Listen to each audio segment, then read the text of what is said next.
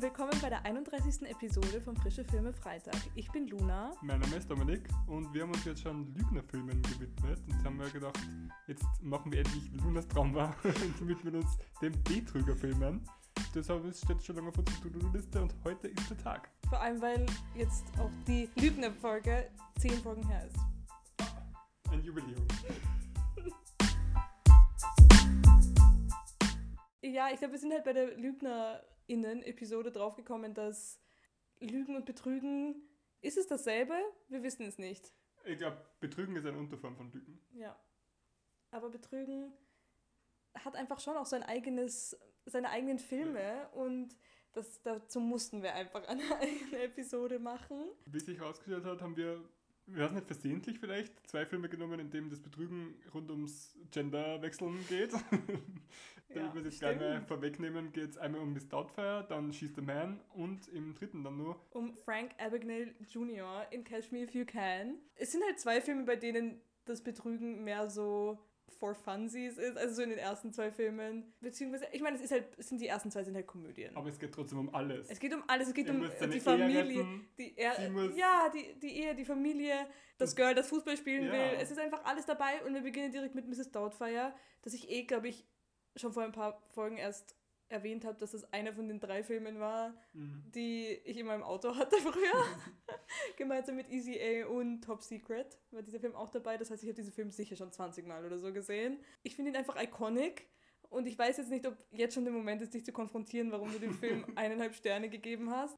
Ja, ich glaube, wenn, wenn ihr da schon den Film zusammenfasst, wird das schon deutlich. Einfach indem ich sagen werde, es geht um diesen anstrengenden Stimmenimitator, der, ähm, von dem sie seine Frau scheiden lässt. Und der dann, Zu Recht.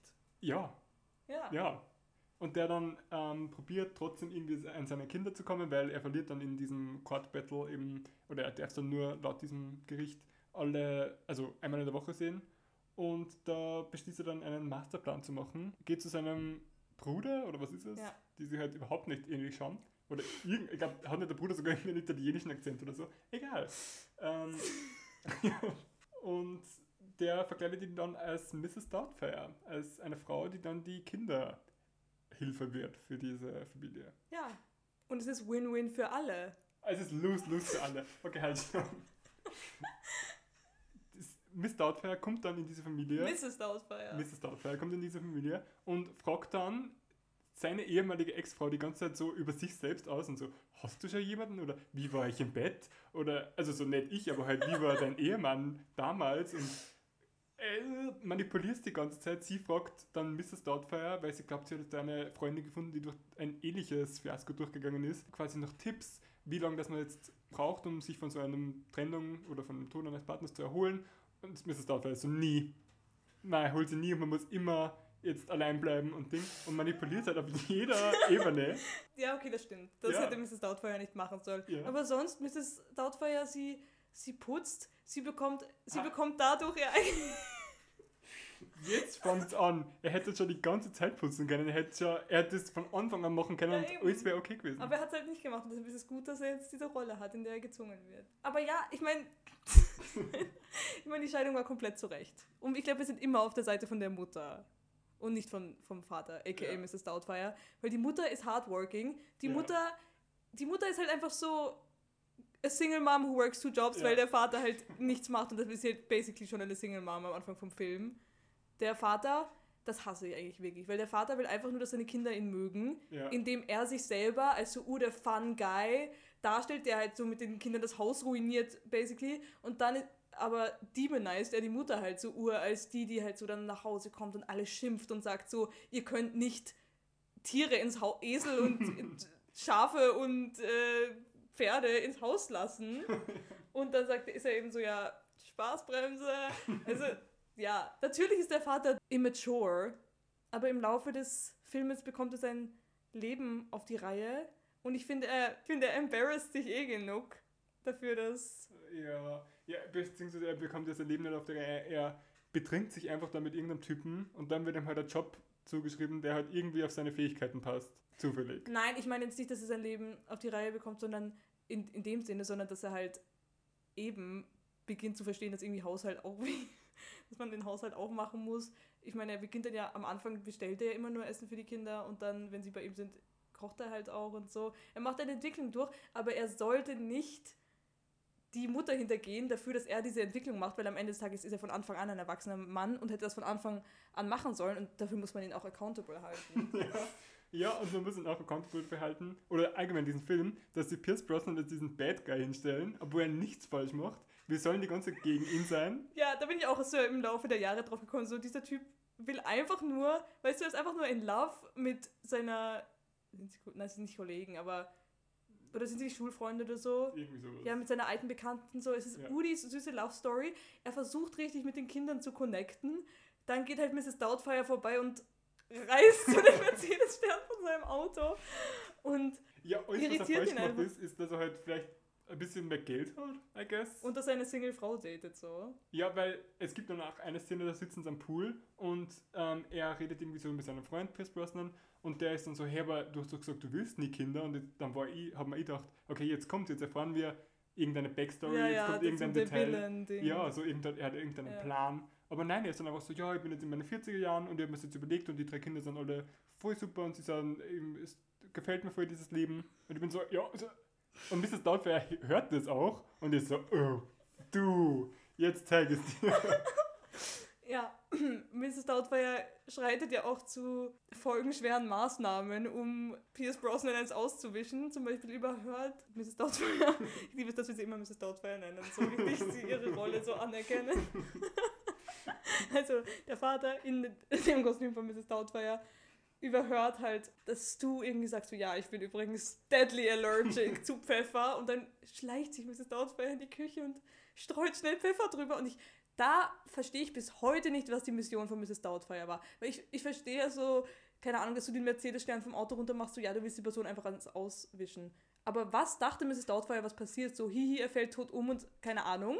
Weil dann ist ja Mrs. Doubtfire die, die ihn dann reanimiert. Vor allem mit dem Heimlichgriff, was halt überhaupt keinen Sinn macht, weil auf eine aller- allergische Reaktion hilft kein Heimlichgriff. Ja, ja, niemand weiß warum. Ja. So als hätte er sich verschluckt und dann so, Ja, ja, weil so, er er sich, verschluckt sich halt einfach an Sachen, wo Pfeffer drauf sind und vielleicht ist das die Allergie, verstehst du? Ah, mhm. Ja. Jedenfalls rettet Mrs. Doubtfire saves the day, aber muss einen hohen Preis bezahlen, nämlich die Identität von Mrs. Doubtfire. Wo dann auch Mrs. Doubtfire wieder so als der Held dargestellt wird, obwohl Mrs. Doubtfire schuld ist, dass es überhaupt passiert ist.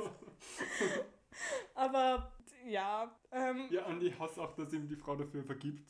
Für all das, was, also dass er sich da in ihr Haus eingeschlichen hat, so wie in Parasite, nur halt nur schlimmer und auch emotional da eine Verbindung mit ihr aufgestellt hat, nur ohne ihr Wissen. Das ist eigentlich Stalking, nur auf einem ganz anderen Level. ja, und vor allem hat er ja auch das disrespected, dass das Gericht, äh, also Ja. das ist ja einfach illegal. Also es, Ja. es wäre ja auch schon so illegal. Aber ich glaube, dass sie ihm vergibt, weil die Kinder einfach sind wie der Vater und sie so manipulieren und so sind so.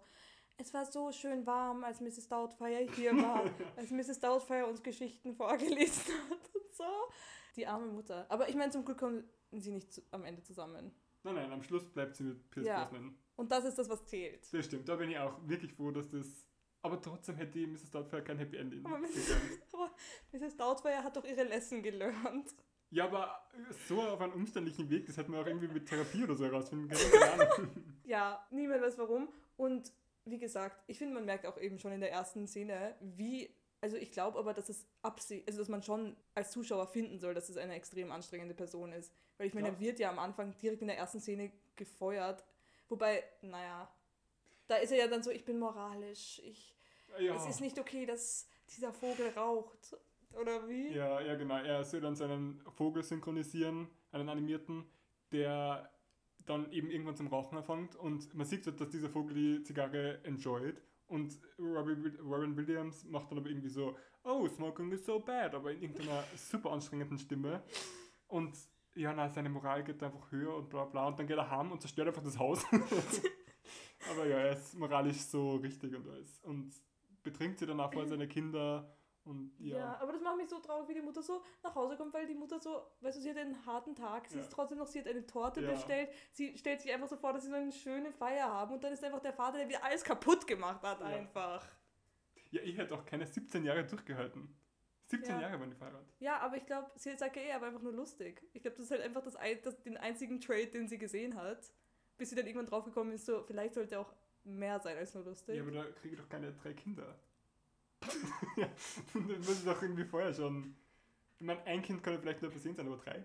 Sie ist sehr spät draufgekommen, aber wenigstens ist sie draufgekommen. Wenigstens ist Our Girl draufgekommen und war nicht so, oh mein Gott, es war so warm wie Mrs. Doubtfire hier, weil ich sollte ihn wieder heiraten.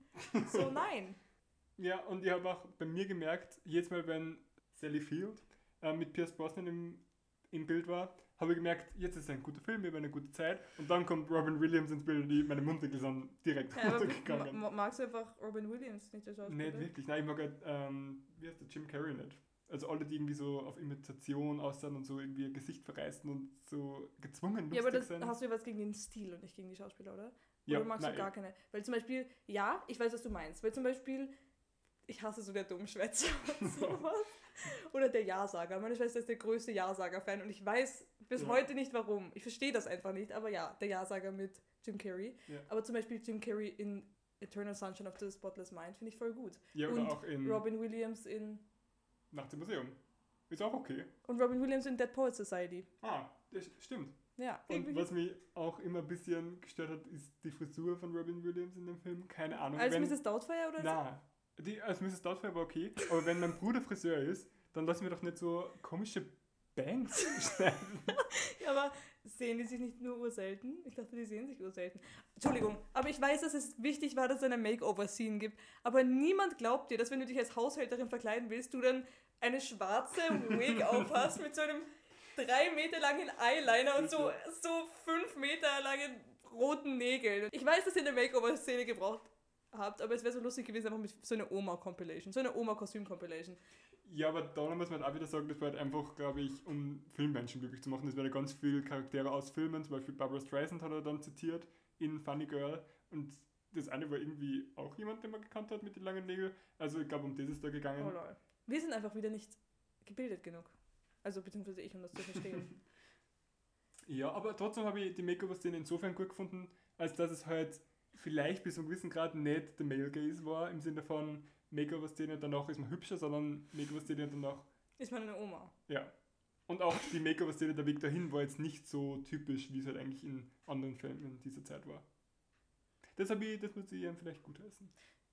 Übrigens hat Robin Williams angeblich extrem viel gefreestylt und improvisiert, so dass teilweise so drei Kameras auf ihn gerichtet waren und Chris Columbus, halt der Regisseur, es so angegangen ist, als wäre es so eine Doku oder so.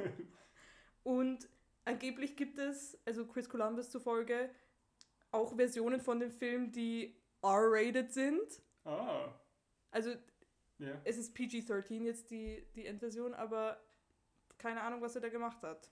Ja, wahrscheinlich hat er da einfach dieses Improvisieren ein bisschen zu weit getrieben. Ja, wahrscheinlich halt- hat er auch so Sexual Jokes Ja. gemacht und sowas. Ja, allgemein bei diesen Filmen, die so Geschlechtertausch anprangern, also das ist ja auch schon ähm, Some Like It Hot mit Marilyn Monroe, ist ja das auch ein bisschen das Problem, dass halt ganz oft einfach so aufgelegte Witze irgendwie immer wieder wiederholen, die halt einfach nimmer lustig sind. Welche zum Beispiel? Naja, da jetzt irgendwie, ach, ich weiß gar nicht mehr, auf jeden Fall war es halt ein paar Mal, wo ich so die Augen verdreht habe. Oder auch, dann geht er auf die Toilette, benutzt die Toilette nicht im Sitzen, sondern im Stehen und sperrt aber nicht zu. Ja, ich meine, wieder die Kinder drauf kommen. Aber vor allem, wie transphob sind die Kinder bitte? Das, das stimmt, das war's, ja. Also, ich meine, die Kinder sind halt schon so manipulativ wie ihr Vater, aber so, ich denke mir so, wer hat euch erzogen? Ich hoffe nicht die Mutter, weil die Mutter ist ja eigentlich meine Queen. Ja, Aber die Mutter arbeitet eh immer. Also wahrscheinlich der ist das Fernseher. Einfach, sie 100%. sitzen ja ganz, fair, ganz viel vom Fernseher. Ja, und mit dem Vater, wenn der wieder irgendwelche Tiere ins Haus lässt und ihm sagt, dass transgender Leute böse sind oder so. Ja. Also auf jeden Fall haben die irgendwelche schlechten Einflüsse durchgemacht. Aber dennoch, meine Queen, wenn man sie so nennen, ist die Schauspielerin von Mathilda, die das kleine Kind. Sie ist die Beste. Sie ist- Vor allem, sie ist echt gut. Sie ist wirklich, also, sie ist wirklich echt lieb und sie sagt alle Sätze oder alle ihre Szenen echt schauspielerisch. Ich weiß nicht, wie ich das sagen soll. Sie hat echt Spaß und man glaubt ihr jedes Wort. Ja, aber teilweise habe ich so das Gefühl, sie, sie kann noch nicht mal gescheit sprechen. Ja. Und also macht das aber trotzdem schon. Ja. Sie ist einfach so ein Industry-Baby. Oh mein Gott, was ist aus ihr geworden? Was noch was? Let's find out. Aber sie ist ja auch ziemlich genau in dem Alter von, wie sie auch in Matilda drin war. Ja, also macht sie jetzt nichts mehr viel. Ja, also ich glaube, sie hat einfach zu iconic Sachen gemacht mit Matilda und Mrs. Doubtfire und jetzt geht es nicht mehr. Oder sie macht so diese Comeback-Story, wo es dann einfach jetzt eine Zeit lang vollkommen von der Bildschirmfläche verschwindet. Und, Und dann, ist es so wie bei Reputation, so Rise from the Dead. Matilda. Ich habe es eher gemeint wie bei The Rail, wo dann, wie heißt der Schauspieler? Brandon Fraser? Ja, Brandon Fraser, dann plötzlich nach ewigen Jahren zurückkommt und dann dann ausgekriegt. Vielleicht macht sie sowas.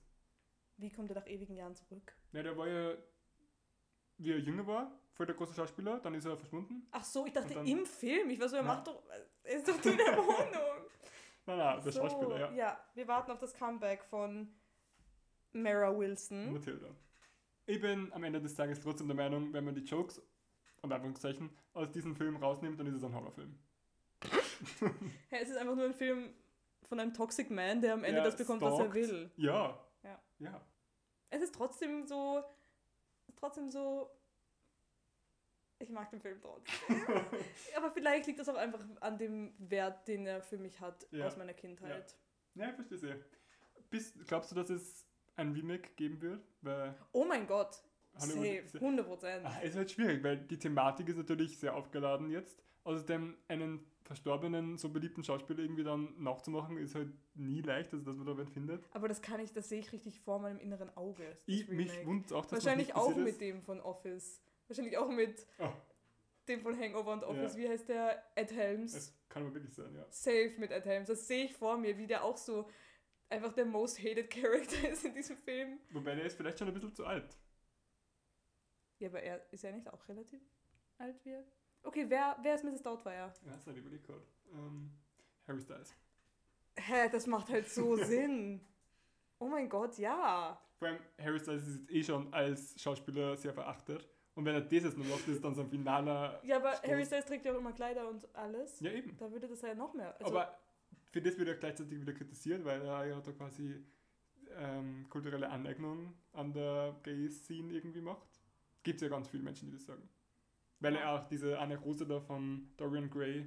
aber ist nicht der ganze Punkt davon, dass er Kleider anzieht, dass einfach Kleider niemandem gehören? Ja, genau. Sie gehören ja weder ja. Frauen noch der Gay-Scene. Ja, eben, ich bin ja auch der Meinung, aber es gibt halt in der LGBTQ-Szene Menschen, die sagen, er müsste sie zu irgendeiner Sexualität bekennen, um das Das ist aber so toxisch. Ja. Das ist so, also weißt du, weil er ist ja unlabeled. Ja.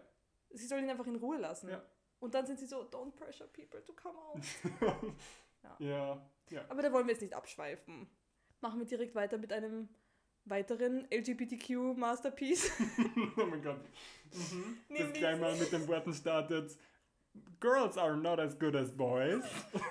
Und zwar She's the Man. Bester Film, den Dominik ebenfalls nicht gut bewertet hat. Ich glaube, drei Sterne. Oder zweieinhalb. Nein, ich glaube zweieinhalb. Oh, ja, da musst du mir wirklich erklären, warum. Weil, also, ich verstehe, dass er Potenzial hatte, das nicht ausgeschöpft wurde, nämlich eben in die LGBTQ-Richtung, weil, weil warum hat ein Mädchen den ganzen Film lang einen Crush auf ein anderes Mädchen, dann findet sie raus, okay, dieses Mädchen ist halt ein Mädchen und dann datet sie halt einfach den Bruder so. Stimmt. Weißt du? Stimmt. Das ist Das ist schon sehr gespoilert, aber ja.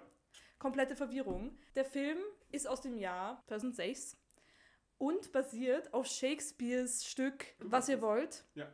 Ich habe das im Theater gesehen, nämlich. Das war so lustig. Wir haben das, glaube ich, vor einem Jahr, ziemlich genau einem Jahr, haben wir das im Theater gesehen und ich wusste nicht, also ich kannte den Film, Mhm. ich habe nicht gewusst, dass das basierend ist auf einem Shakespeare-Stück und dann war meine Schwester halt so, warum heißen die alle wie bei She's the Man? Also weil die halt die Namen aus dem Shakespeare-Stück gleich geblieben sind. Also ich meine sogar der, der Duke heißt halt auch einfach Duke in dem Film und Viola und Sebastian und Ding. ja. Und ich habe das wirklich gar nicht connected, aber meine Schwester war so, das ist einfach She's the Man. Und dann haben wir das danach halt gegoogelt und ja. Auch interessant eigentlich, dass schon so früh auch so das, dieses Gender-Ding irgendwie dann, ich meine natürlich nicht in irgendwie jetzt ausführlich aufgegriffen wurde, aber halt schon der Gender-Swap auch Ja. schon in Shakespeares Te- Zeiten in war. Es ist ein bisschen kompliziert. Vor allem, weil im The Theaterstück wurde, wurden die halt dann beide vom gleichen Typen gespielt. Oh. Halt beide von einem Mann. Mhm. Und du warst so, wann ist er ein Mann, der so tut, als wäre er eine Frau? Wann ist er ein Mann? Wann ist er eine Frau? Und wann ist er eine Frau, die so tut, als wäre sie ein Mann? Also du brauchst ein bisschen, um reinzukommen, aber es war auf jeden Fall eine, eine sehr gute Inszenierung davon. Aber Das Genau. war eine gute Inszenierung von Man. Sie sind dem Original nahe gekommen, aber nichts kommt an das, an das, das die Vorlage Schießt der Man ran, natürlich. Ich liebe Schießt der Man einfach. Es ist so ein 2000er ja. Classic. Es ist einfach lustig. Also ich finde auch Amanda Bynes voll lustig in dem Film. Ähnlich wie in dem Stück von Shakespeare, wo ich ganz kurz, warum gibt es so viele moderne Filme, die so von Shakespeare inspiriert sind? Was war da noch nochmal? Da war doch noch irgendwas. Easy A, aber das ist nicht von Shakespeare. Also, Nein, warte, warte, warte. Da war noch irgendwas. Ah, 10 Things I Hate About You. ah. Genau, weil die heißen da auch nämlich Ur. Ja. Äh, Halt diese 2000er Filme aus irgendeinem Grund, da hatten die irgendeine, da gab es den Trend, den Shakespeare-Trend. Und genau, es geht um Viola, die ziemlich iconic mit ihrem Freund Schluss macht am Anfang des Films, wo ich mir denke, wie lange wart, ich hoffe, ihr wart nicht lange zusammen, weil wie kannst du so lange mit so einem Misogynist zusammen sein?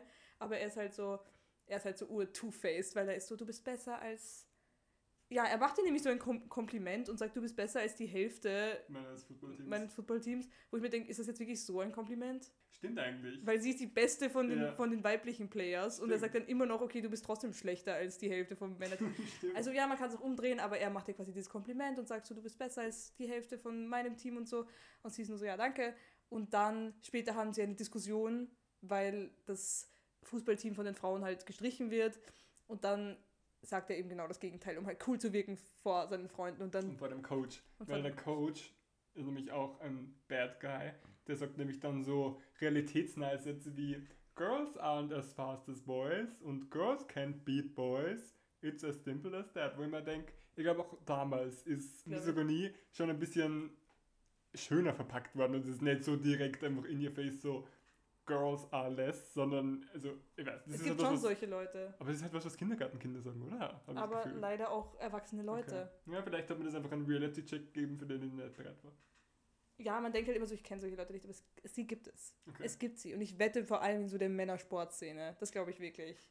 Dass sie dann so sagen, so, was sollen wir machen? Ist, ihr macht das eh ganz super, aber so, ihr könnt einfach nicht so schnell sein, weil. Ja, eh, aber selbst dann ist es ja ein bisschen schöner verpackt einfach. Einfach von der Wortwahl Naja, her. kommt drauf an, was für ein Mensch du bist. Naja, ist ja auch egal. Jedenfalls dann dumpt sie ihn und ist so, und er ist so, Viola, end of discussion. Und sie ist so, fine, end of relationship. Gut, dass Best- du das schon auswendig hast. Ja, wie gesagt, ich habe diese Filme alle zehnmal gesehen, glaube ich, aus dieser, aus dieser Episode. Genau, und dann denkt sie so, was wäre jetzt das rational thing to do? Ich habe ja einen Bruder, mit dem ich manchmal verwechselt werde. Ich klaue jetzt einfach seine Identität, ohne dass er es weiß. Und zwar muss er auf ein Internat. Nein, nein, er ist auf irgendeinem Konzert, er hat eine Band und ja, er eh, aber er dann- muss ja eigentlich aufs Internat. Ach so, so, ja. Und dann sagt er aber so, nein, ich gehe stattdessen, keine Ahnung wohin, Nach London. nach. London, ja. ja. Und dann sagt sie so, das ist meine Opportunity, eine Perücke und Fake-Koteletten zu tragen und als mein Bruder zu cosplayen. Ja, ist ja das, ja, es ist. genau das macht sie dann auch. Und ich finde, es ist, es ist einfach witzig. Ich finde, die Grundstory ist nicht witzig, weil so, okay, ja, eine Frau tut so, als wäre sie ein Mann. Aber ich finde einfach, dass die Schauspielerin das so gut gemacht hat. Weil ich finde nämlich, dass auch das, wie sie sich als Mann in der Männerrolle dann verhält, ist einfach super anstrengend. Also sie probiert dann unbedingt one of the boys zu werden und haut dann halt ganz viel irgendwie blöde Sprüche raus, die halt einfach wirklich anstrengend sind. Auch wenn es, also so dieses I'd tap dad oder sowas, bin ich mir halt nicht sicher, ist das jetzt, macht sie das jetzt über Männlichkeit lustig oder sollte es beweisen, so sind halt einfach Männer und deswegen wird sie so Teil dieser Szene und selbst wenn es vielleicht so ist, es macht sie lustig, weiß ich nicht, ob das beim Publikum so ankommt. Und vor allem beim Publikum der 2000er Jahre. Stimmt, das ist eigentlich eine gute Frage. Also für mich ist es ja eben das über so Maskuline, die lustig machen und so. Aber ich glaube schon, dass man das unterschiedlich auffassen kann. Ja, das macht sie halt leider ziemlich oft. Und auch wie das Ganze durchgesetzt wird, ist halt sehr fragwürdig. Also sie kann sie ja dann quasi nicht duschen, weil ja sonst jeder das mitbekommen wird. Und dann, das wird, dieses Problem wird einmal angesprochen und dann irgendwie aber nie wieder. Dass sie jetzt quasi nach dem Sport duschen müsste mit allen. Ja, keine Ahnung. Ist, ist halt ja, ich einfach glaube nicht, dass ein der Film so dringend versucht, realistisch zu sein. Ich meine, weil am Ende des Tages sieht sie ja nicht wirklich. Ich meine, sie sieht so aus wie ein Junge, aber sie sieht halt so aus wie so ein zehnjähriger Junge. Ja, Oder? Ja. Also, ich glaube, das würde jetzt sowieso jetzt nicht wirklich wer glauben. Genau, und dann kommen dann eben die Love, man kann nicht sagen Love Triangle, das Love Viereck. Sie hat einen Crush auf ihren Roommate. Oder Ja. halt eigentlich den Roommate von ihrem Bruder, nämlich Duke. Channing Tatum. Channing Tatum. Übrigens in seiner ersten Rolle. Anscheinend ist er von Amanda Pines da äh, entdeckt worden so ein bisschen und sie hat voll darauf gepocht, dass er diese Rolle übernimmt und so hat er das gestartet, seine Karriere. Also das hat er ihr immer wieder in Interviews zugute gehalten. Oha. Ja. ja, und dann gleichzeitig hat er einen Crush auf Olivia. Die wiederum hat einen Crush auf Viola, die ja. aber ja eben so tut, als wäre sie Sebastian. Sebastian ist halt einfach nicht da. Also ja. aber er kriegt dann trotzdem. Er hat. ja, es kommt dann eben zum großen Showdown, wo ich mir denke, ja, es ist nervig, wie sie ihre Identität beweist. Was ist denn eigentlich das? Also, man kennt ja Ménage à Train, so für Liebe, also Love Triangle, aber was ist so das? Ja, eh, ich habe jetzt Love Viereck gesagt, aber ja. ich glaube nicht, dass das in den. Beziehungsweise es sind ja trotzdem nur drei Personen. Es sind vier, vier, vier Identitäten, aber drei Personen. Naja, aber Sebastian irgendwie kommt er dann irgendwie auch rein. Es ist, ist auf jeden Fall verwirrend, wie es halt so sein muss. Ja, das Love-Parallelogramm. Ja. ja. es ist halt einfach Shakespeare, das alles mit, alle Liebesgeschichten und bla, bla, bla, alles verwirrt und alle wissen nichts. und Sterben dann bei Shakespeare Menschen? Weil das ist ja ganz gerne so in alten ähm, Soweit ich weiß, nicht. Okay. Dann erzählt ich dabei nur von einer Geschichte, die mir ein bisschen gestört hat. Am Schluss gibt es dann ein großes äh, Spiel, wo sie dann unbedingt gewinnen muss, weil damit sie sich quasi etabliert als diese gute Spielerin, die sie auch ist und für ihr Geschlechter einsteht. Und dann macht sie einen Elfmeter. Auf den kommt es dann an. Wenn sie den jetzt versenkt, dann ist Happy Ending. Und sie schießt daneben. Der Ball prallt ab an der Torstange fliegt zu irgendeinem anderen Mitspieler, der schießt dann wieder zu ihr und sie versenkt ihn dann. Aber so funktioniert doch kein Elfmeter. Ja, tu jetzt so, als würdest du was über ja, Fußball. Ja, na halt, ich weiß nicht viel über Fußball, aber. ja, ich glaube auch, dass nicht so funktioniert. Aber wie ja, gesagt, nein, Entschuldigung, aber ich mag es nicht, wenn Leute solche Filme anschauen, wie so She's the Man, ein 2000er Film, so ein lighthearted 2000er Film und dann so die in Frage stellen, wie realistisch dieser Film ist. Wie gesagt, sie würde einmal in die Schule walken und alle würden sagen, okay, du bist entweder ein Zehnjähriger oder eine junge Frau. Vielleicht ist trans. Und alle waren einfach voll inklusiv und oder alle haben so da, als wüssten sie es nicht. Okay, also, ja? stimmt. Okay, vergiss, was ich gesagt habe. Es macht alles Sinn in diesem Film, okay. bis auf den Elfmeter natürlich. Ich habe es geschaut und bei was ihr wollt, glaube ich, sind alle am Ende glücklich. Wow. Dazwischen sind Leute eingesperrt und keine Ahnung was, aber am Ende sind alle froh. So wie bei She's the Man, wo dann am Ende der Coach sagt, in irgendeinem australischen Akzent oder was nicht, we don't discriminate against gender. Während aber sein ganzes Team die ganze Zeit Girls nennt, wenn sie irgendwas falsch machen. also, hm. Ja, und auch so ist er einfach mit ganz viel Bigotterie, finde ich, irgendwie versehrt, wo er irgendwie probiert, feministisch, falls dieses Wort damals überhaupt schon gegeben hat, zu sein. Oder natürlich hat es es gegeben, aber halt nicht in diesem Ausmaß. Äh, und das aber daran täglich scheitert, finde ich, weil er halt trotzdem irgendwie diese Witze halt machen will auf Kosten von transsexuellen Menschen. Also du findest, dass der Film transphob ist? Ja. Dann bin ich natürlich auch Gegner dieses Films. Aber warte, inwiefern findest du jetzt? Ja, einfach, es werden ganz viele Witze gemacht in eine falsche Richtung und auch das, wie sie dann Männlichkeit präsentiert, ist natürlich auch irgendwie super anstrengend und eintönig. Und ja, wie das, ich meine, immerhin, wenn's, wie es bei ihr dann rauskommt, ist es nicht so ein Drama wie bei ähm, dem Film davor, aber auch wie sie dann beweisen müssen, welches Geschlecht das sie jetzt wirklich haben, ist natürlich auch. Ja, das habe ich ja eh schon gesagt, das ist richtig dumm. Ja. Ich. Aber es ist wirklich transphob. Es ist einfach nur vielleicht sexistisch. Sagen wir einfach, das ist alles. Es ist sexistisch, es ist transphob, es ist outdated. ja, vielleicht sollte man diesem Film also ich finde auf jeden Fall die Kritik berechtigt, die du hast. Und ich finde auch trotzdem, dass der Male Gaze halt voll gegeben ist. Also immer wenn ähm, Männer spielen, dann ist es schnell und fast und Ding, und wenn Frauen spielen, dann ist es äh, slow, also so in langsamen Szenen und dann immer wieder so mit Einblendungen und romantisch und schön. Und auf jeden Fall nicht so spannend wie jetzt bei den Männern. Ja, und vor allem wie dieses, wie dieses crazy Girlfriend von Sebastian dargestellt wird. Ja. Ist auch jetzt nicht unbedingt feministisch, aber weil ihre einzige Persönlichkeit ist es halt Sebastian zu nerven und ihm nachzurennen und obsessive and crazy zu sein. Eine Sache habe ich nur zum Sagen, nämlich Kissing Booth. Wie crazy ist dieses Phänomen, das es irgendwie in Amerika gibt. gibt es eh diese Kissing Booth Filme auf Netflix auch, aber wer hat sich das einfallen lassen, dass man viel Geld äh, junge Das ist vor allem ja so unhygienisch und ekelhaft. Also ich meine, wer macht das? Ja, Wer macht das? Ja, wirklich für alle. Also ich will nicht wissen, was da weitergegeben Ja. wird und keine Ahnung. aber das gibt es ja anscheinend wirklich so oft, wie das irgendwie thematisiert wird. Also ich habe, bevor ich irgendwie das in der Filmwelt kennengelernt habe, von dem noch nie was gehört, aber das ist anscheinend wirklich erfolgreich. Immer noch, oder wie? Ich hoffe nicht, keine Ahnung. Ugh. Ja, America. Das ist wie Covid gestartet hat. Apropos America. Reden wir doch mal über jemanden, der durch America gechased wurde. Nämlich der Protagonist des Films Catch Me If You Can, nämlich Frank Abagnale Jr., gespielt von Leonardo DiCaprio. Haben wir in diesem Podcast überhaupt schon über einen Film mit Leonardo DiCaprio geredet? Das ist eigentlich. Eigentlich schon, oder? Wir müssten, aber mir fällt gerade nichts ein. Titanic? Nein. Nein. Also ich meine, wir haben es erwähnt, aber Mhm. wir haben, Kann man wieder ins Signal gehabt nicht. das ist das erste Mal, dass wir in diesem wir Podcast über über. Leonardo DiCaprio reden. Also zumindest jetzt wir, Mhm. unsere Hälfte. Und das in Folge 31, was schon ziemlich beeindruckend ist. Wie sehr wir ihn bisher ausgelassen haben. Genau. Es ist einer seiner, ja, früh, also, nein, kann man nicht sagen, weil er schon so früh angefangen hat mit, mit Ja. Schauspielern, aber es ist auf jeden Fall das 2002er Film. Und es geht eben um, ich kann jetzt nicht sagen um die wahre Geschichte, weil es ist basiert einfach nur auf einer wahren Geschichte und zwar eben die von Frank Abagnale Jr., der eigentlich so ein Trickster war, ein bisschen. Und ja, halt wirklich für mich, das ist so der Blueprint-Betrügerfilm Ja. der Ja. eben ein Betrüger war und ja, nacheinander alle verschiedenste Rollen und Berufe und Identitäten angenommen hat und für Jahre vom FBI gejagt wurde und kann ich sagen, ziemlich iconic war. ja, doch. ziemlich iconic war. Ja. Ja, also alles basiert ein bisschen auf Check Fraud.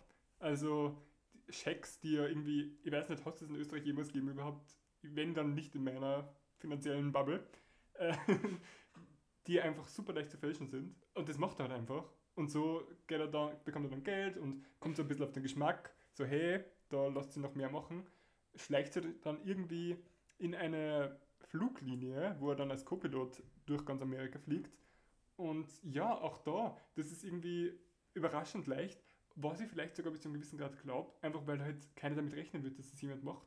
Und somit sind einfach keine Sicherheitsschranken so richtig für Ja. diesen Fall. Sobald man jemanden mit in einem gewissen Anzug oder Kostüm sieht, warum sollte er den anhaben, wenn man ihm nicht vertrauen kann? So wie in dieser Nutella-Werbung. Wenn der einen Arzttitel anhat, weiß er einfach, wovon er spricht. Ja, also genau. Ich finde es sehr cool, dass man ihn seit, also wirklich über Jahre begleitet und Sachen, ja, unter Anführungszeichen harmlos damit anfangen, dass er am Anfang so tut, als wäre er ein, eine Vertretung, also die Vertretung für die Französischlehrerin, weil seine, das ist halt eben auch schon so, also ein iconic Moment, wo er halt, ja, so seinen ersten Tag an seiner neuen Schule hat, irgendwie schon komisch von Leuten angeredet wird und so, weil halt eine Schuluniform anhat oder Ja, Anzug ja. oder was auch immer, obwohl das halt einfach so ein American High School ist. Also ja, er hat sich jetzt auch nicht viel Mühe gegeben, um irgendwie reinzupassen da in das Bild, aber ja, und er dann quasi diesem Typen, der sich über ihn lustig gemacht hat, eins auswischen will, indem er sich für den Französischlehrer ausgibt und den, diesen Typen, halt ja, so ein, einfach so ein bad guy und er ihm das eben so richtig so auswischt und so richtig so humbled vor der ganzen Klasse, weil der dann halt auf Französisch laut was vorlesen muss, obwohl er durchschlecht in Französisch ist. Und dann sind halt auch die Leute in der Schule nur so, warum macht er das? Also so, und seine Eltern sind halt auch so, okay. Aber da sieht man schon so, er hat diese betrügerischen Tendenzen, die dann eben ausarten, bis er schließlich irgendwann, at some point, als Anwalt Ein, oder Arzt, beides. als Anwalt und Arzt in einem anderen Bundesstaat lebt, mit einer Verlobten. Ja, man merkt auch, dass dieses Betrüger oder dieses betrügerische Denken, dass er das von seinem Vater überliefert bekommen hat, der macht auch immer auf der Seite so ein paar skanky Things und verliert dadurch auch sein Haus relativ am Anfang vom Film. Daraufhin hat dann auch seine Frau, also die Mutter von ähm, Leonardo DiCaprio. Und ja, und dann wird er vor diese Entscheidung gestellt, mit wem willst du jetzt leben? Du gehst jetzt in diesen anderen Raum und schreibst auf einen, auf einen Zettel, willst du jetzt mit deiner Mutter oder mit deinem Vater leben? Und das schafft er eben nicht. Und deswegen flüchtet er ja dann, das ist ja seine Origin-Story quasi. Und beginnt dann ganz absurdes Leben.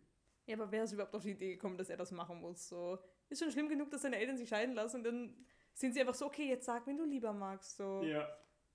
Ach. Vor allem so von heute auf morgen gefühlt. Also wird das Ja. funktionieren. Aber da ist es auch wieder gut, dass wir jetzt The Fablemans mittlerweile schon kennen, weil wir kennen jetzt ein bisschen die Geschichte von Steven Spielberg, der diesen Film Regie geführt hat. Und wie er einfach, also es spielt eh in jedem seiner Filme die Familie einfach eine ganz große Rolle. Und dass das einfach ein bisschen auch von seiner Experience ein bisschen herrührt, Ja. dass er das da verarbeitet hat.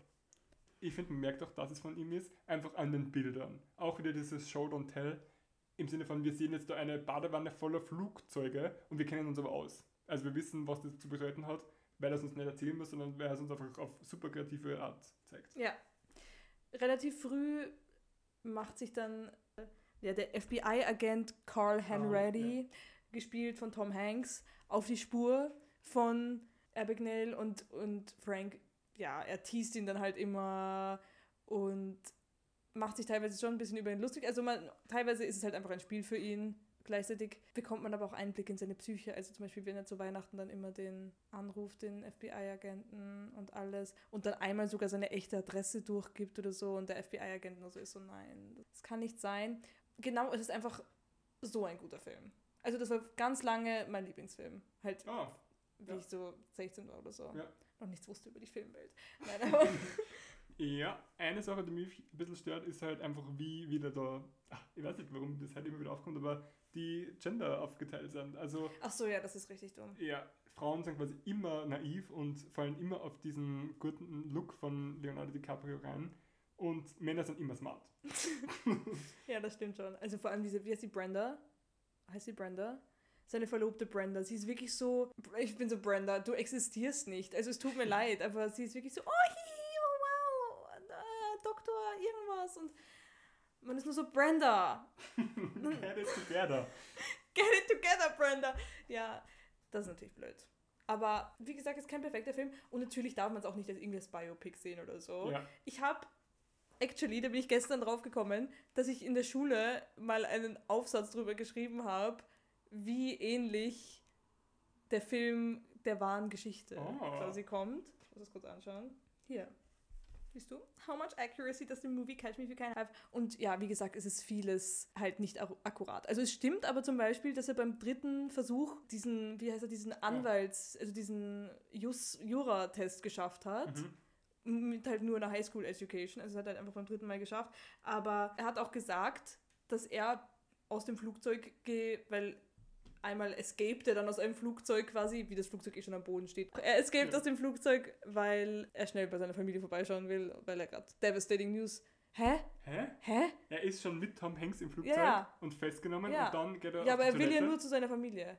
Er will ja nicht für immer Nein, escapen. flüchten. Ja, er schon für immer. Und dann sieht er aber bei seiner Familie, dass die jetzt schon eine Familie gegründet hat. Ja, aber wenn er Mutter. flüchten will, dann geht er doch nicht als erstes zu seinem Family Home. Da wird man doch als erstes schauen, wo. Naja, Ich. Wir wissen es nicht. Aber jedenfalls, er escaped aus dem Flugzeug über die Flugzeugtoilette, indem er die irgendwie ausbaut. Und das hat er gesagt, dass er es wirklich gemacht hat. Wirklich? Aber irgendwelche, also Techniker und so haben gesagt, es geht nicht, dass man da, also he obviously thinks highly of himself, oder? also, weil, wenn das offensichtlich nicht passiert ist und er es trotzdem Und er ist behauptet. halt trotzdem after all ein Betrüger. Das ist natürlich wahr. Henriette hat es übrigens auch nicht gegeben.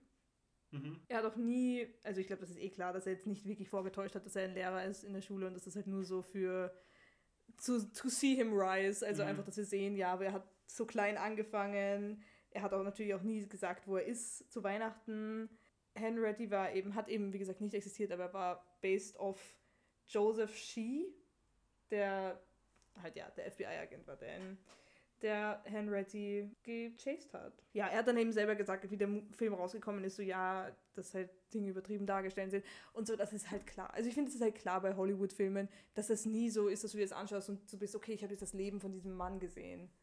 Weißt du, was ich meine? Anscheinend beim anderen Leonardo DiCaprio-Film, nämlich Wolf of Wall Street, das basiert ja auch auf einem echten Typen. Und der hat gesagt, es ist sehr akkurater Film, bis auf das, dass anscheinend im echten Leben noch mehr Drogen genommen haben. Ja. ja. Okay. wow. Ja, aber am Ende geht es immer gut aus für ihn, auch in Real Life. ja, und gleich der Anfang prophezeit ja auch schon mal, dass es gut für ihn ausgeht, weil das sieht man gleich bei so einer, was ist das, bei so einer Show. Das gibt es eh auch wirklich, glaube ich, sogar im deutschen Raum, wo dann so drei Kandidaten oder drei Menschen einfach hineingelassen werden in, eine, in ein TV-Studio. Alle drei erzählen dieselbe Geschichte und die so ein paar Prominente müssen dann herausfinden, wer ist es jetzt wirklich, wer sagt die Wahrheit. Ja. Und das ist eigentlich ein sehr kreativer Einstieg. Ja, das ist hab ich richtig sehr- cool. Sehr mögen. Ja.